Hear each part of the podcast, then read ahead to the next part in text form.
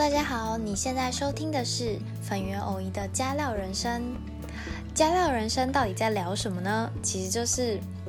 呃，我们在十八岁上大学毕业出社会，到现在逼近三十，有很多烦恼或是迷惘的时候，都会跟朋友啊，或是前辈一起讨论，或是上网找。爬温，然后寻找同温层之类的。那我们希望加料人生就成为大家的同温层或是朋友，然后我们大家一起取暖，一起找出人生的下一步吧。好，我是偶怡。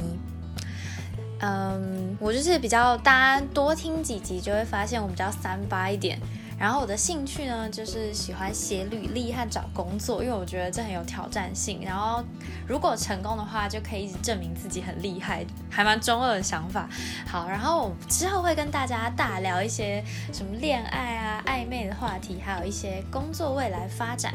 大家好，我是粉圆，然后我是政治系粉圆。政治系毕业，政治系的特色就是喜欢管非常多的事情。但是我呢，平常其实很喜欢关注各种的议题，包括呃社群议题啊，或是政治相关议题啊，或是各种各样世界世界很多很多议题，我都喜欢呃关注。但是呢，我的特色我就不喜欢研究太深，因为 大部分都跟我没什么相关呐。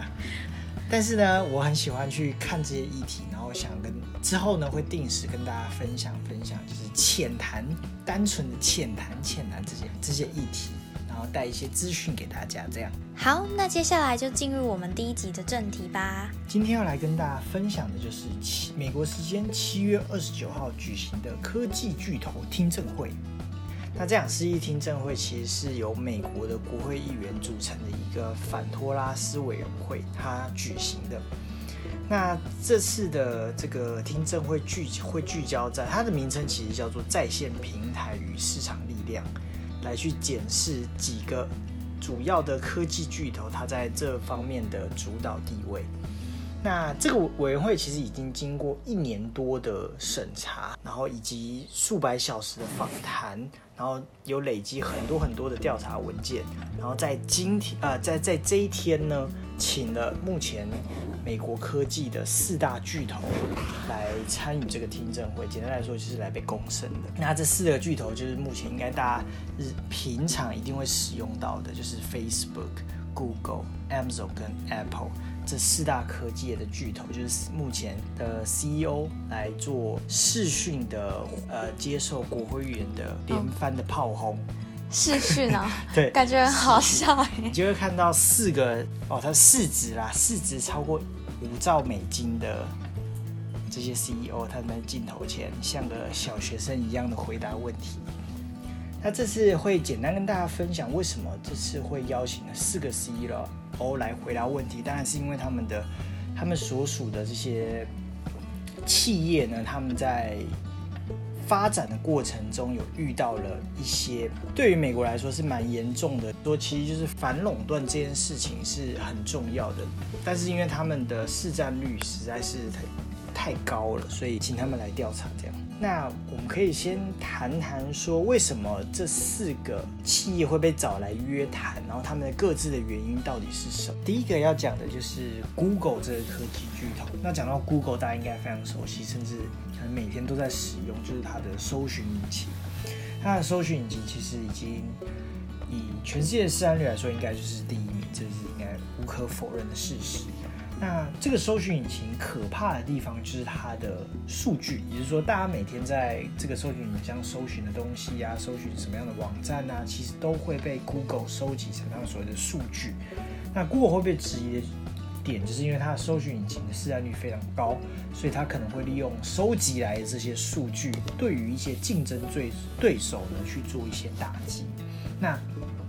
议员这边其实有提到一个另外一个网站，叫做 App 的网。那 L 网站其实它本身的流量也非常多。那呃，Google 这边就有貌似有跟威胁 Yelp 的言论出现，就是如果 L 不让他们不让 Google 去呃取得他们的数据的话，那他们就会让他们呃让 Yelp 消失在他们的搜寻结果当中。所以这这其实就看出一个搜寻引擎非常恐怖的地方。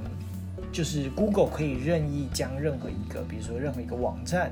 或是任何一个个人，他们消失在他们的搜寻搜寻结果当中。那特别又是一个市占率非常高的搜寻，大家都都使用这个搜寻引擎的情况下，这个就是非常的恐怖。Google 被质疑的另外一个点，就是除了他们去威胁了要呃一些竞争对手之外，其实他们有去盗取一些平台的，比如说一些评论啊，比如说他们也会盗取 Yelp 的呃美食上的评论，然后把它附加到自己 Google 评论上面。所以这也是一方面屏蔽掉人家的网站，另一方面又把人家的评评论偷过来，所以整可能是全部都把它复制到 Google 上面，所以这个也是一个非常非常有争议的点。这样，那另外一个 Google 有一个非常重要的事业，当然就是它的广告事业。对，因为它的广告呢，其实大家在不论是自己的品牌或是自己的网站想打广告呢，第一个一定是。想到我，那我要投所谓的 Google 广告。那 Google 广告其实，呃，另外一部分的，就是美国的行政部门其实有针对 Google 的广告业务准备要进行调查，以及甚至要提起诉讼。所以这方面其实，呃，没有说太多。但其实这也是 Google 蛮有争议的一点。这样，然后呃，有一些比较细节的东西，其实 Google 也收购非常多的呃一些平台，比如说大家最熟悉应该就是 YouTube 的这个平台。那 YouTube 平台上的广告也是另外一个对于 Google 来说非常重要的地方，呃，一个一个一个事业这样，那也是蛮有争议的。怎么样有争议？广告部分其实，在 YouTube 上也没蛮。蛮有蛮大的争议，因为大家都知道 YouTube 上其实可以下影片广告，就是那个六秒的广告。那其实呃，Google 有被有被指控说，它针对这一类型的广告有特别放给某一些的，比如说供应商啊，或是某特惠某一群人，而不让所有卖家都可以来共同竞争这一个广告的地位。这样，对，所以其实也是蛮有蛮有争议的。那另外一个就是刚才提到广告，那广告一般在 Google 上面，大家也会看到，我搜寻一个，搜寻一个，呃，搜寻结果上面可能第一开始出现都是广告，下面才会是属于自然搜寻的结果。那有可能是，呃呃，使用者搜寻之后呢，发现全部都是广告，就是 Google 慢慢也比较为人诟病的地方，原因是因为它的广告费，它想要。扩充它的广告部门或是广告这个业务，所以让大家疯狂去下广告，那这样其实会导致搜寻结果的失焦，就是消费者没有办法用到最好的这这个体验，他看到的全部都是广告，那广告其实就是你是砸钱嘛，砸钱下去就会相对来说就会比较好的。广告的版面啊，或者是位置这样，但是就没有办法找到消费者真正想要的，所以这也是它一个广告上面的争议。这样，那第二个要讲的就是 Facebook。那 Facebook 因为之前其实已经争议算蛮多的，因为包括他们呃的贴贴文啊，或是一些粉砖的审查，是不是有配合一些政府啊做一些文字上的审查等等的争议。那这次呢，其实 Facebook 聚焦在一个。议题就是也其实跟垄断也是非常相关的，原因是因为因为现在有很多不同的社群媒体的出现，比如说最有名就是当然就是 Instagram。Instagram 在一开始其实呃它是一个独立的一个新创公司，然后后来慢慢火红起来的时候呢，就是这个 Facebook 原本是有跟这个 Instagram 去做协商，说我想要并购这个 Instagram，然后 Instagram。初期呢，他是不太愿意的，但是那时候 Facebook 好像就有貌似有威胁这个 Instagram 说，那如果你不让我并购的话，那我就在 Facebook 这边创造一个一模一样、跟你平台完全一模一样模式的这个东西，然后我去打击你，我用 Facebook 原本你就有的流量去打击你，去去让你倒闭这样。嗯，所以后来呢，Instagram 可能是因为这样的原因，就统一让 Facebook 去收购这样。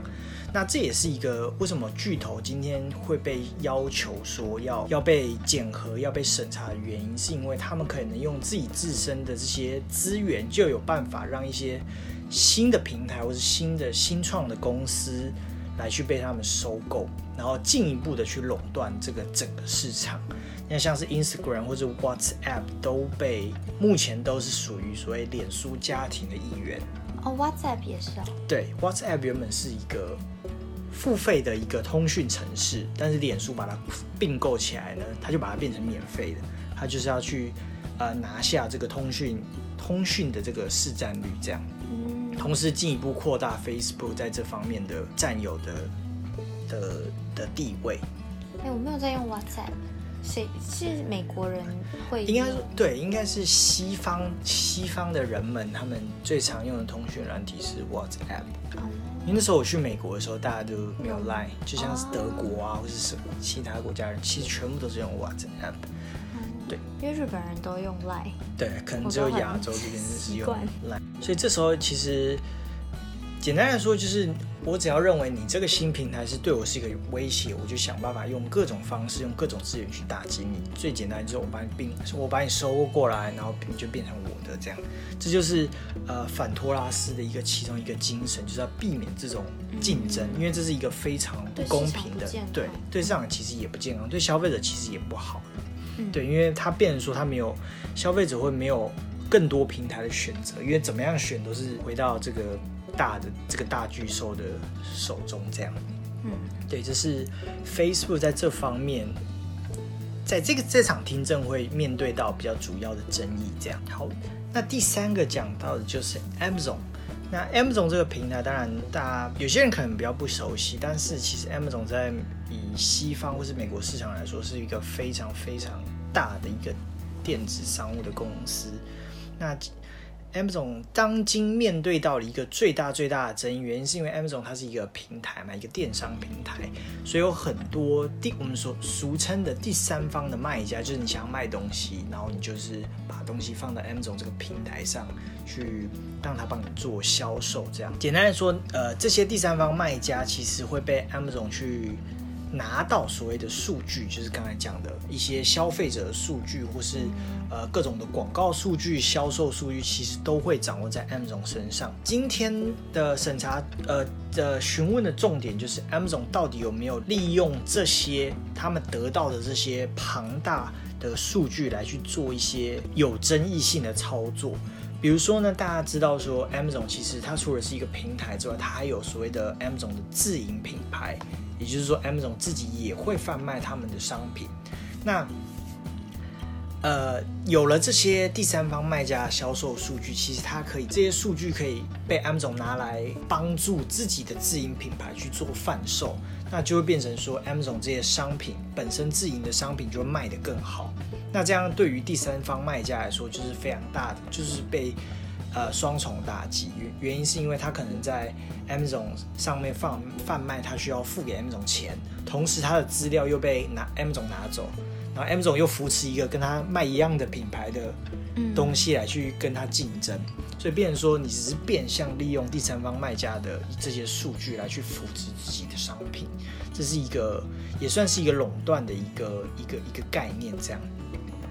那其实一个有一个议员提出，其中也提到了一个例子，就是有一个卖专门卖婴儿用品的网站。那 Amazon 为了跟他竞争，他其实也推出自己的尿布的产品。然后他 Amazon 利用这些数据以及价格的部分来去打击这一个原本的这个旧的这个网站。然后后来被打垮之后呢，Amazon 就把它收购下来。所以这其实就是一个垄断的一个。一个一个流程，一个既有的流程，这样美国来说是非常反对这样的行为，因为跟刚才讲到，你就是利用这些你自己的庞大的资源跟数据来去扩展自己在市市场上的占有率。这样，另外一个部分就是听到一个蛮有趣的消息，除了 Amazon 会利用这些数据去扶持自己的产品之外呢，也有 Amazon 的员工私下拿这这些数据，自己去创了一个品牌。在 Amazon 去贩卖，然后利用这些数据去帮助他自己创造的品牌去卖钱。对啊，这怎么查到的啊？这感觉就就是先不管国家的法律怎么样，Amazon 查到应该也会对员工做惩处吧？因为你等于是对，其实贝贝佐斯的回答其实就是这样，他就是打太极说啊，我们抓到我们都会严惩。嗯但其实 Amazon 是一个非常非常非常庞大的一个机构，嗯所以他他员工说他的这些东西其实就不说，因为盗用就是讲严重一点是窃取这些公司内部资讯的情况，其实非常的泛滥。对非常的泛滥，非常非常的泛滥。基本上你只要有联系管道，然后你用钱去买，都买得到这些数据。那就是内部员工为了要，比如说赚钱啊，或是为了要怎么样啊，其实简单来说，就是我们卖家的这些数据是很容易轻易的被取得的。那这是就是 Amazon 在呃听证会上也被质疑说它的控管流程是不是有问题？因为毕竟你一个私人企业掌握了这么多数据，你不可能用这么轻易的就让这些数据走漏，所以这是 Amazon 目前面临到的挑战。这样，那另外一个就是 Amazon 其实它是以美国市场来说，它是线上广告成长最快速的一个平台。虽然它不是市占率目前是第一，但是它是成长非常非常快的。那 Amazon 其实近来也有被发现，他们利用他们的广告来去打击，呃，应该说来来去争取一些付费，就是愿意付给他们钱更多的这些卖家，他才会给予他更多的这些广告的，比如说版位啊，或是流量这样。那当然，呃，Amazon 本身还有非常多的争议，是这次听证会可能没有到非常聚焦在这方面，比如说仿冒品的部分，就是这个平台上其实充斥了越来越多仿冒品。那 Amazon 有没有相关的措施去应对？这个这个是另外 Amazon 需要面对到的问题。这样，我想讲话，嗯，请说。就是呃，上一周应该是七月底的新闻，就是要求卖家去公布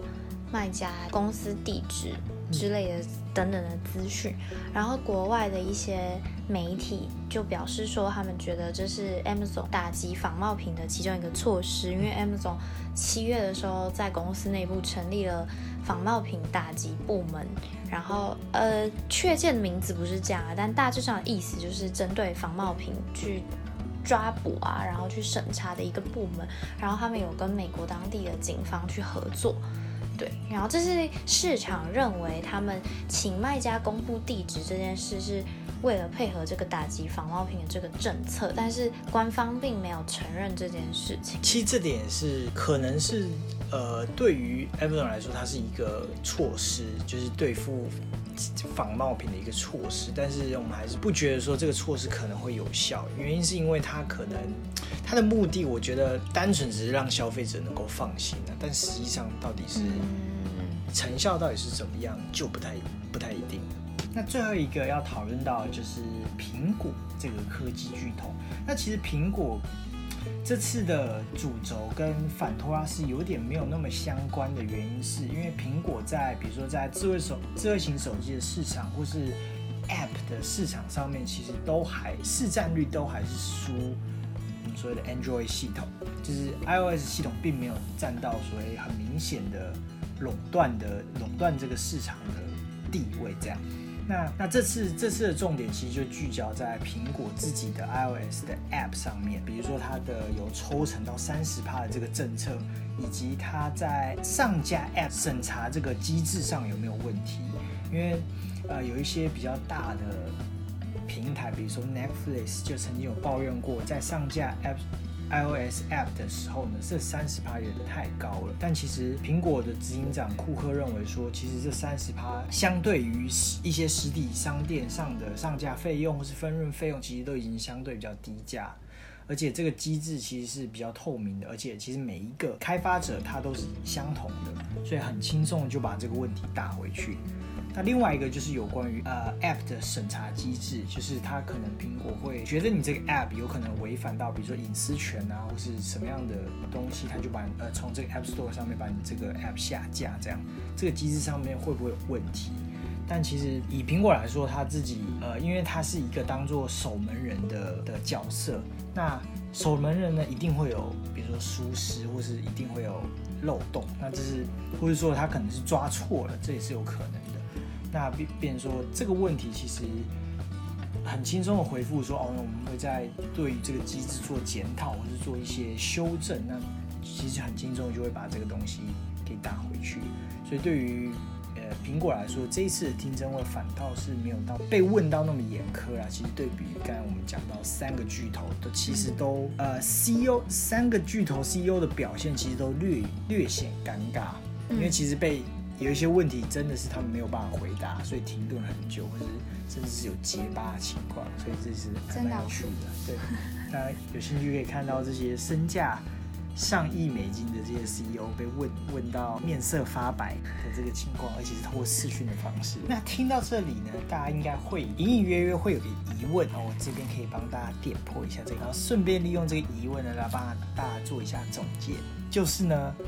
微软为什么没有在这次的听证会中出席呢？因为大家应该认为说，比尔盖茨的微软在我们所谓的科技巨头上面应该是占有非常重要的一些地位。但为什么微软并没有出现在这边呢？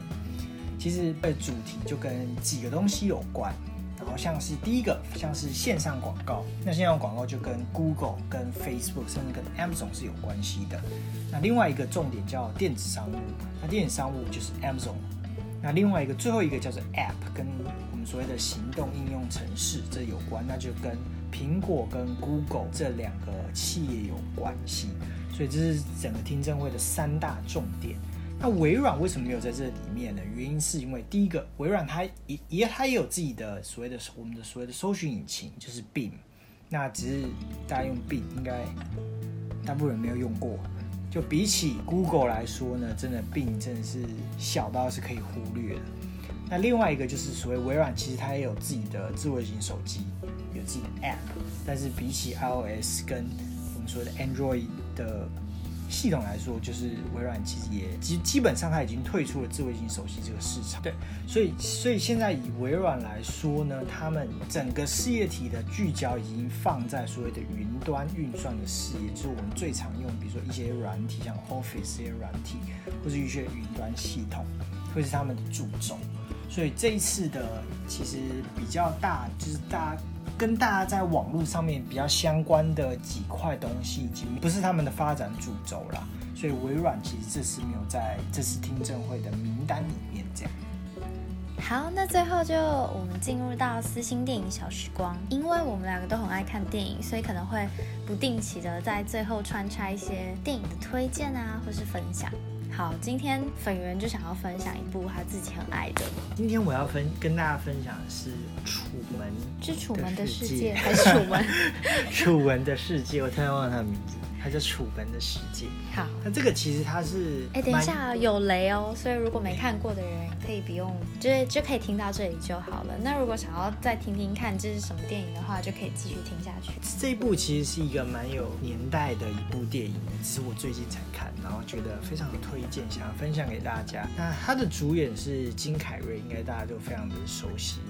那他的他的。内容主要就是在说呢，当这个楚楚门呐，这个主角楚门，他一出生的时候，其实他只他是婴儿的时候，他就被放到一个实境秀里面。然后呢，他的周围，包括他后来成长长到成人之后呢，他的周围啊，包括一些店家，包括其实他周围这些东西都是被建造出来的。那周围所有人都是演员。那就是配合他演出，就是一个超大型的实景秀，这样，甚至连他们拍摄地的这个场规都是有都是有范围限制，比如说海洋到一半你可能会撞到呃摄影棚之类的，就是有个墙壁阻隔这样。好酷哦！对，所以他就被放到里面，然后所以他自己都不知道，他自己不知道，因为他从婴儿的时候就会放进去，然后周围呢全部都是摄影机，会记录着他的一举一动。那这个实境就其实就被传播到全世界，就是每一个世界呃世界上的所有人都可以去看到目前楚门在干嘛。他所以连上厕所洗澡都看得到。对他，如果他跟他老婆做啪啪啪的时候，但当然剧组不会不会把 不会把它播出来。很有马赛克之类的，但是不会让大家看到，但是确实是这样。所以他老婆也是演员，他老婆也是演员。Oh my god！好，对，那其实过程当中非常的好笑，就是说他可能上班开车开到一半，突然有一个摄影机砸砸下来，然后就看，哎，怎么有一部摄影机？那其实就是剧组操作的时候不小心弄出来的。或是他在搭电梯的时候突然看到怎么有人在吃饭，就那个电梯一打开，然后他是有人在吃饭，那其实那就是呃食物剧组的食物，那个工作人员在吃饭，然后没有注意到他来了这样。然后过程当中其实就是这一类荒谬的事情，然后到后来呢，有一个演员非常不舍楚门遭到这样的待遇，因为他其实周边都是演员嘛，然后从小就这样，他自己也不知道，他只是偶尔感到非常的困惑。所以这个演员就尝试的告诉楚门这个事实，希望他可以逃出这个实境秀。那后来就是大概的内容会是长这样，然后他就后来就是经过一番的挫折，或是被阻，因为他一旦他想要逃出去，所有的演员都极力的阻止他。比如说他最后想要跳上船，然后借由这个就是开船出去，想说我要逃到国外去，然后也被呃剧组设呃剧剧组就是制造这些大风大浪，把企图把他打回原本的这个摄影棚里面，然后所以后来他其实历经千辛万苦呢，最后的结局。有没有逃出去呢？就留给大家自己去看。哎，等一下，是这个是一个编出来故事，还是说真的有这样子的存在？它是一个拍一个实验？没有没有，这个应该就是一个电影哦。对，它它不是真的存在，因为其实对于这个人来说是非常的残忍，而且不公平。所以他的世界观跟我们的世界观是一样的，就他也对他也是国家。哎不，他不知道。那哪里一样？哦，好像是不一样。其实他他小时候就一直。脑中浮现他想要出国，但是他就没有。